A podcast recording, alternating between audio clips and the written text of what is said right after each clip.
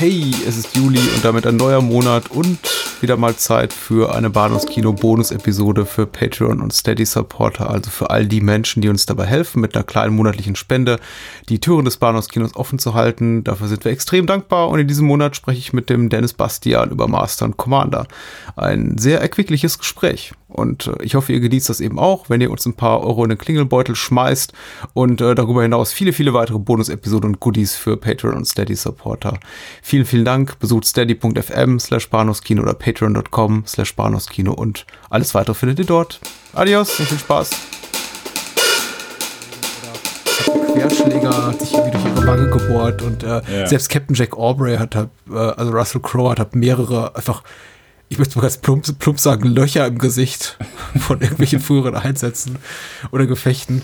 Überhaupt die ganze Ausstattung und, und Machart des Films. Für mich ist ab 2003 auch so ein Sweet Spot zwischen Computertechnik ist ausgereift genug, dass du halt wirklich Sachen so darstellen kannst mit Unterstützung mhm. von, von visuellen Tricks Gleichzeitig ist sie aber noch nicht so weit, wie sie heute ist, äh, wo man dann eben auch mittlerweile so weit ist, dass man sagt, wir machen alles mit Computer. Wir machen komplett digitale Sets und ein digitales Wasser darum. Und ähm, also man merkt schon noch so, die sind tatsächlich auf dem Wasser, auch wenn sie jetzt so zehn Tage auf offener See gedreht haben und der Rest eben in einem großen Studiotank. Aber sie sind eben von Wasser umgeben und wir hübschen das Ganze eben mal mit so visuellen Effekten auf.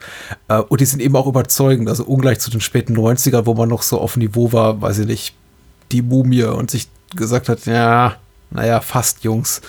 Ähm, also 2003 war auch eine gute Zeit, einfach für Effektkino, habe ich das Gefühl. Ja, auf jeden Fall. Also ein äh, sehr schönes Beispiel dafür, wie äh, ja, fast zehn Jahre vorher Jurassic Park.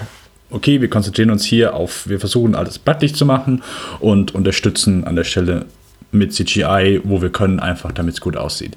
Das ist sowieso, ich meine, keine Ahnung, äh, endlose Diskussionen heutzutage, ja, äh, praktische Effekte sind besser als CGI. Äh, es ist das besser, was besser aussieht. Und äh, beide Sachen können, wenn sie schlecht gemacht sind, scheiße aussehen.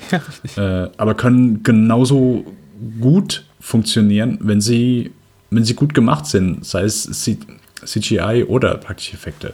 Die Diskussion finde ich einfach immer schade, weil sich da auf so für meinen Geschmack manchmal auf die falschen Punkte konzentriert wird. Aber ja, sehr schön gesagt. Also äh, geht hier Hand in Hand. Der Film sieht gut aus und äh, da ist hier tricktechnisch hält der heute? Den könntest du so ins Kino bringen und vielleicht noch ein paar, paar Sachen ein bisschen noch mal kurz drüber gehen, aber ansonsten könntest du den so heute, äh, könntest du den so heute ins Kino bringen und könntest sagen, jo, den haben wir, äh, haben wir letztes Jahr gedreht, äh, mit CGI äh, ausgebessert und Leute würden sagen, jo, passt, passt.